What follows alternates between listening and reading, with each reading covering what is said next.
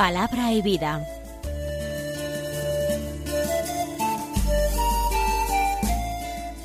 Con el padre Manuel Horta, desde Sevilla.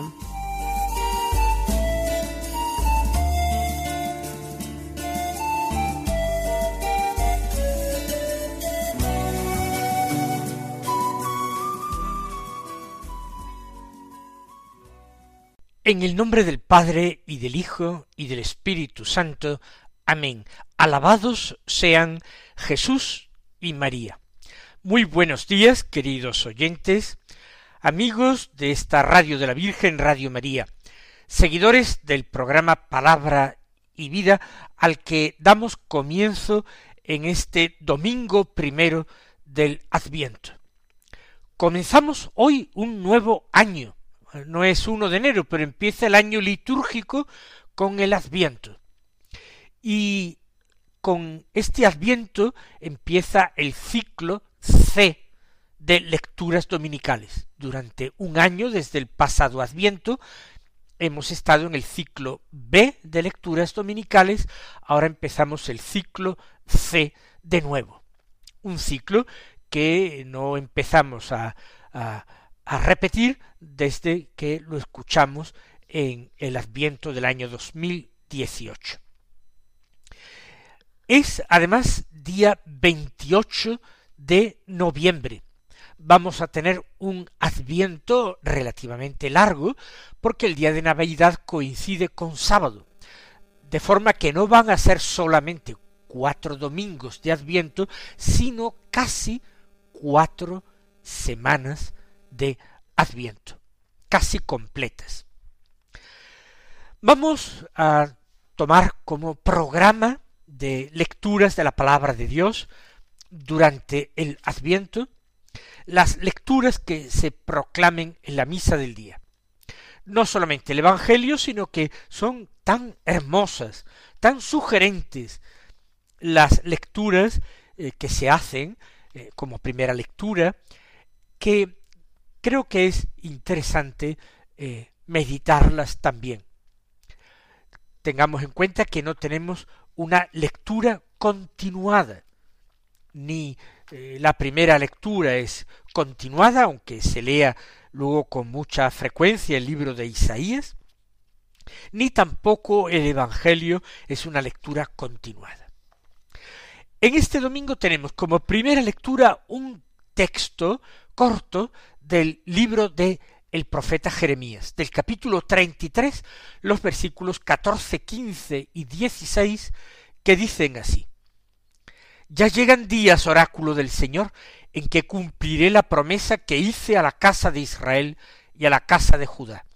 En aquellos días y en aquella hora suscitaré a David un vástago legítimo, que hará justicia y derecho en la tierra en aquellos días se salvará Judá y en Jerusalén vivirán tranquilos y la llamarán así. El Señor es nuestra justicia. Se trata de una profecía mesiánica y se trata, por tanto, de un buen prólogo al comienzo del Adviento. También como prólogo del Adviento podría servirnos la antífona de entrada de la misa, un par de versículos del Salmo 24 que dicen, A ti levanto mi alma, Dios mío, en ti confío, no quede yo defraudado, que no triunfen de mí mis enemigos, pues los que esperan en ti no quedan defraudados. Es un versículo que invita a la confianza y a la esperanza. En ti confío, Dios mío, no quede yo defraudado que no triunfen los enemigos, que ganen los buenos, no los malos, aunque parezca siempre que los malos van a terminar venciendo. No, nosotros lo sabemos por la fe, que la victoria ya está alcanzada por Cristo Jesús, que resucitó de entre los muertos. Los que esperan en ti no quedan defraudados. Y emprendemos este camino del adviento, llenándonos de esa misma esperanza cristiana.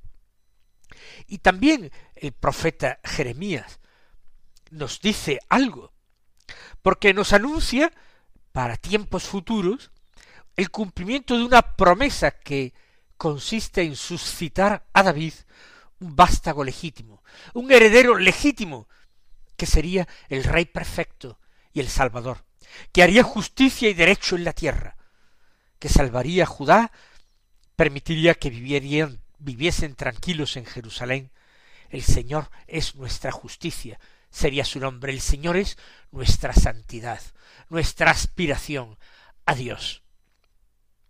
En parte, eh, la profecía está cumplida. Sin embargo, no dejemos de tener en cuenta de que en parte también necesita cumplirse.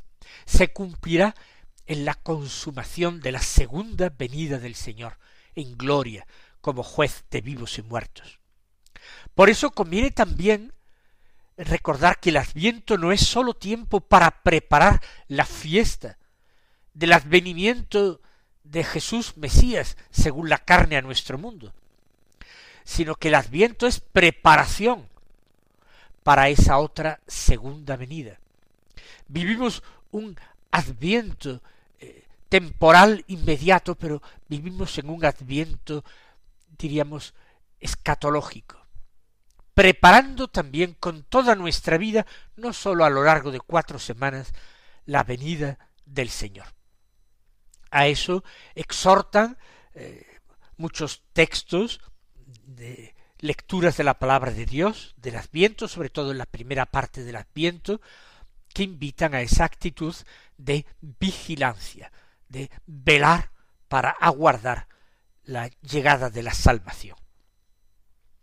Con esto, el salmo responsorial de la misa es el salmo 24 y nos invita a repetir utilizando esta expresión sacada del salmo a ti, Señor, levanto mi alma. Y se pide al salmista, Señor, enséñame tus caminos, instruyeme en tus sendas, que camine con lealtad, enséñame que tú eres mi Dios y Salvador. El adviento es un camino, pero la vida es un camino también. Un camino que puede ser mal o bien vivido y nosotros le pedimos al Señor instrucción, enseñanza, instruyeme en tus sendas, enséñame tus caminos, para que ese camino sea recto y adecuado al querer de Dios, que camine con lealtad. Y enséñame porque eres mi Dios y Salvador. Por tanto, eres también mi Maestro. Eres también mi Padre. De ti espero eh, la orientación y la fuerza. Por eso en la segunda estrofa se reza diciendo el Señor es bueno y es recto. Es una pequeña profesión de fe. El Señor es bueno. Qué gran verdad. Porque si nosotros debemos ser buenos es porque nuestro modelo, que nosotros sino Dios, es bueno por encima de cualquier bondad humana. El Señor es bueno y es recto, no defrauda. No nos deja luego con un palmo de narices después de habernos engañado, ilusionado vagamente. Él cumple lo que promete.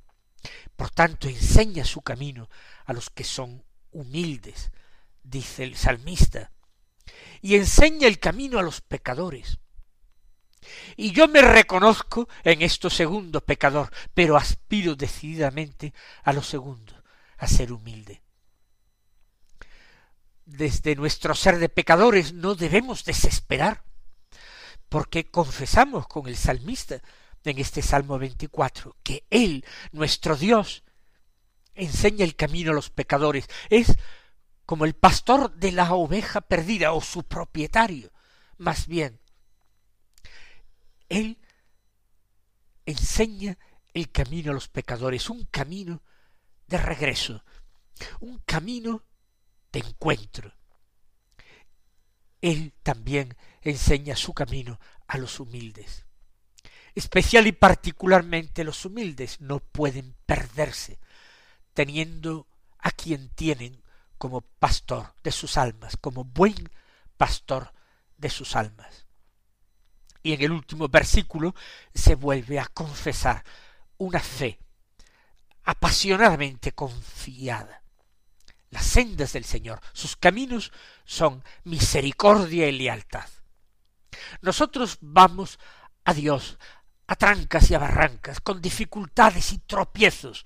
Ya lo hemos dicho. Somos pecadores y Él necesita enseñar su camino a los pecadores. Pero el camino del Señor es el camino de la misericordia y de la lealtad. Qué gran verdad. Y Él la ejerce y la derrama con abundancia sobre quienes guardan su alianza y sus mandatos. Y al final por eso hay ese elogio de los que quieren ser justos, de los que temen al Señor. Él se confía, dice el salmista, a los que lo temen, les da a conocer su alianza. Pues entretenido con la primera lectura y con el Salmo y hasta con la antífona de entrada para que ustedes aprecien desde el comienzo del Adviento esa riqueza extraordinaria de la palabra de Dios que ha seleccionado nuestra Madre la Iglesia para que meditemos y oremos en este tiempo.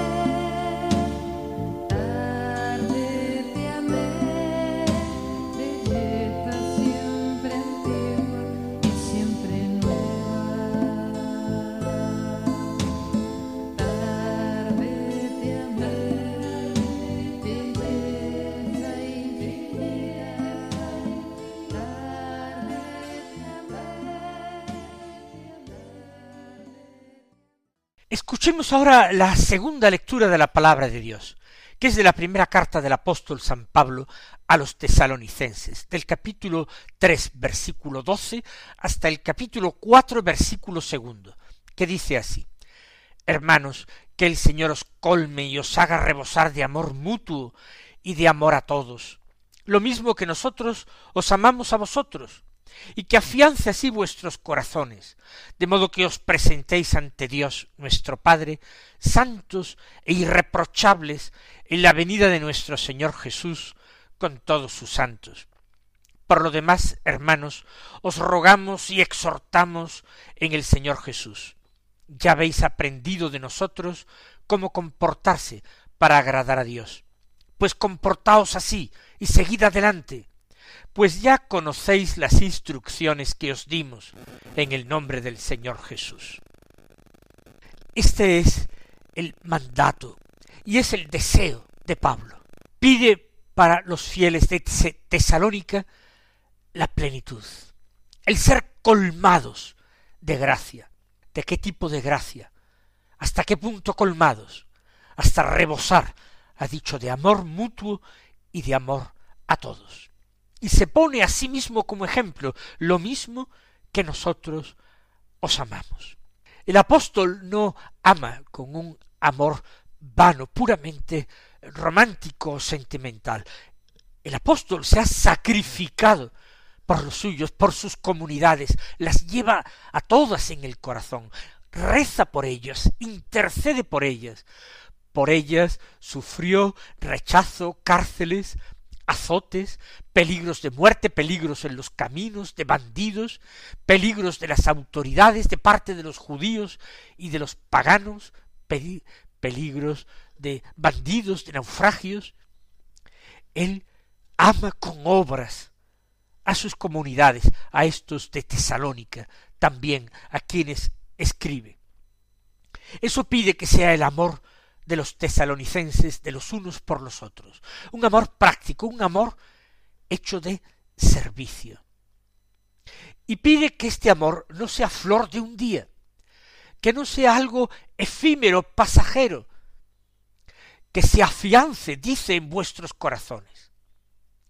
Nosotros tenemos que pedir lo mismo, que nuestra vida entera se vaya convirtiendo en amor, que nuestros primeros movimientos, nuestras primeras reacciones, nuestras actitudes más fundamentales en la vida, estén movidas por el amor, que el amor se haya instalado en el centro de nuestra persona, con el Espíritu Santo que se nos ha dado en los sacramentos, que se continúa dando continuamente a través de ellos que se afianza en vuestros corazones. Así os podréis presentar ante Dios, nuestro Padre, santos e irreprochables en la venida de nuestro Señor Jesús con todos los santos. O sea, que lo que está preparando Pablo es la segunda venida del Señor. Hay que disponerse a ella, hay que obrar el bien, hay que crecer y madurar en el amor, hay que servir.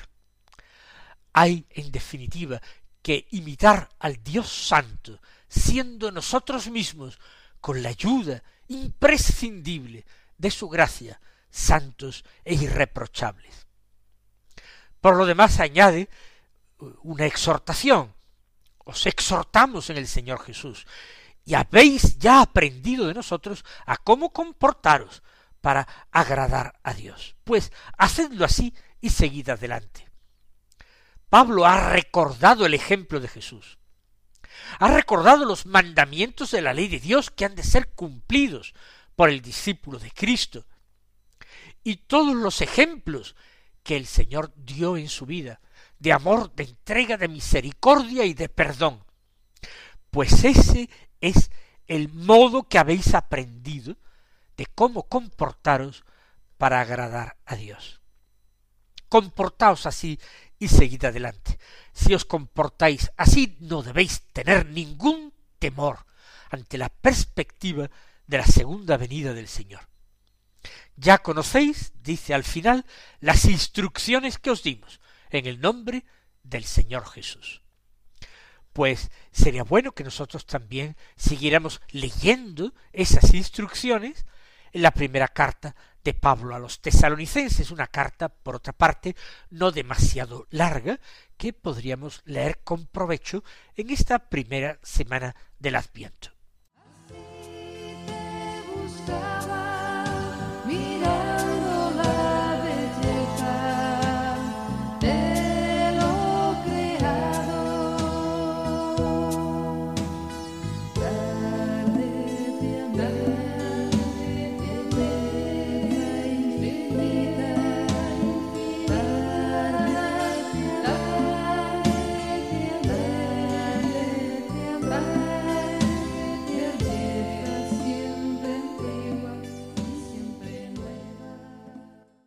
Y ahora terminamos con el Evangelio, que es de San Lucas, del capítulo 21, los versículos 25 al 28 y 34 al 36, que dicen así. En aquel tiempo dijo Jesús a sus discípulos, Habrá signos en el sol y la luna y las estrellas, y en la tierra angustia de las gentes perplejas por el estruendo del mar y el oleaje, desfalleciendo los hombres por el miedo y la ansiedad ante lo que se le viene encima al mundo, pues las potencias del cielo serán sacudidas. Entonces verán al Hijo del hombre venir en una nube con gran poder y gloria. Cuando empiece a suceder esto, levantaos, alzad la cabeza, se acerca vuestra liberación. Tened cuidado de vosotros no sea que se emboten vuestros corazones con juergas borracheras y las inquietudes de la vida, y se os eche encima de repente aquel día, porque caerá como un lazo sobre todos los habitantes de la tierra. Estad, pues, despiertos en todo tiempo, pidiendo que podáis escapar de todo lo que está por suceder y manteneros en pie ante el Hijo del hombre.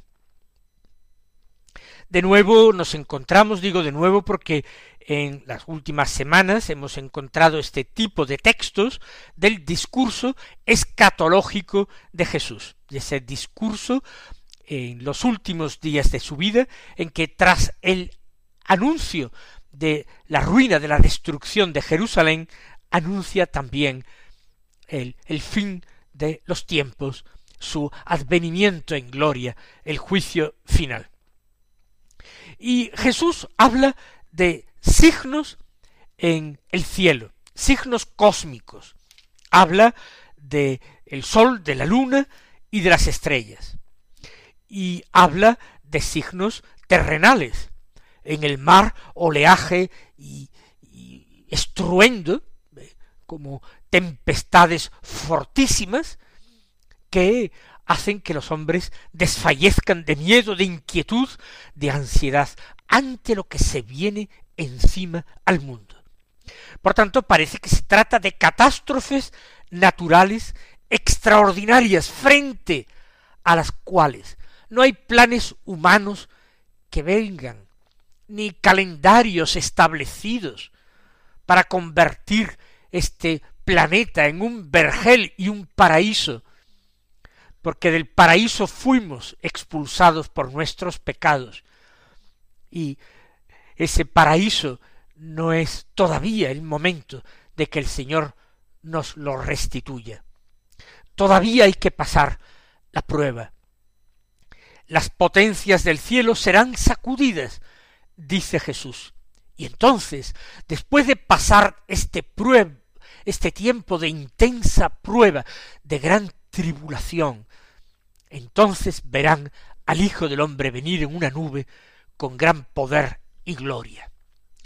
La ansiedad, el miedo terrible, el desfallecimiento, se trata de palabras que se han usado en estos pocos versículos, son para antes, para el momento de crisis. Cuando venga el Hijo del Hombre sobre la nube, con poder y gloria, será el momento del gozo y de la alegría para los suyos, para los que obraron el bien, para los que caminaron por sus mandatos. Para los suyos será el momento de la gran liberación, del triunfo. Por eso dice Jesús en los versículos siguientes, cuando empiece a suceder esto, levantaos, alzad la cabeza, se acerca vuestra liberación es decir, incluso el momento de crisis que será de terror y ansiedad para todo el mundo, el cristiano puede vivirlo con esperanza, levantándose y alzando la cabeza para repetir ven Señor Jesús, sabiendo que se acerca el Salvador. Pero hay una advertencia del Señor, cuidado de vosotros no se emboten vuestros corazones con juergas, borracheras inquietudes de la vida y se os eche encima de repente aquel día. Estamos rodeados de tentaciones, de trampas que el enemigo dispone para cazar a los incautos. Jesús nos previene contra ellas. Cuidado, cuidado, estad despiertos todo el tiempo, pidiendo poder escapar de lo que está por suceder y manteneros en pie ante el Hijo del Hombre en pie escuchamos nosotros el Evangelio, simbolizando que queremos mantenernos siempre de pie ante la escucha y la llegada de nuestro Señor. Él os bendiga y hasta mañana si Dios quiere.